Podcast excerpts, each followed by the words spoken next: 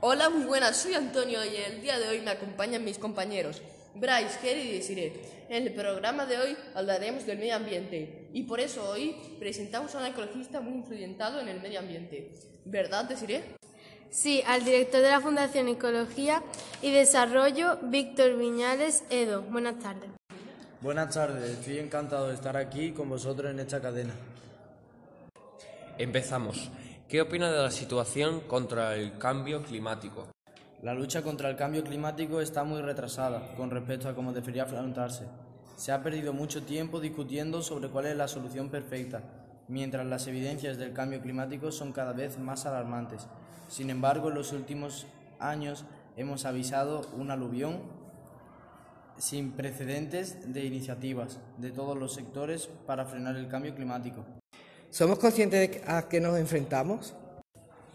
Todavía no. La opinión pública solo conoce unos pocos efectos del cambio climático, el aumento de temperatura media, aumento de fenómenos extremos y generalmente se infravalora.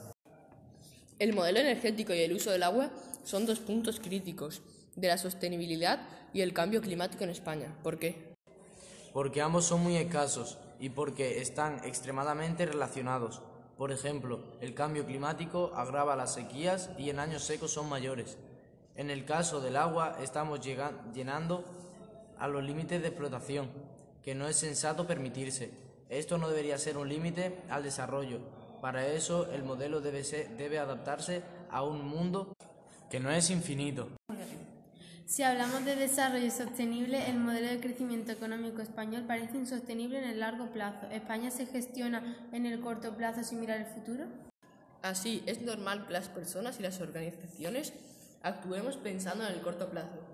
Pero en el caso español, esto se ha convertido en un grave problema de sostenibilidad.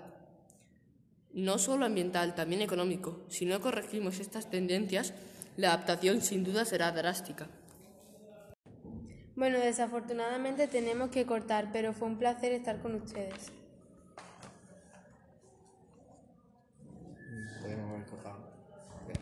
Igualmente. Y aquí terminamos nuestra entrevista. Queridos interlocutores, hasta otro día. Chao.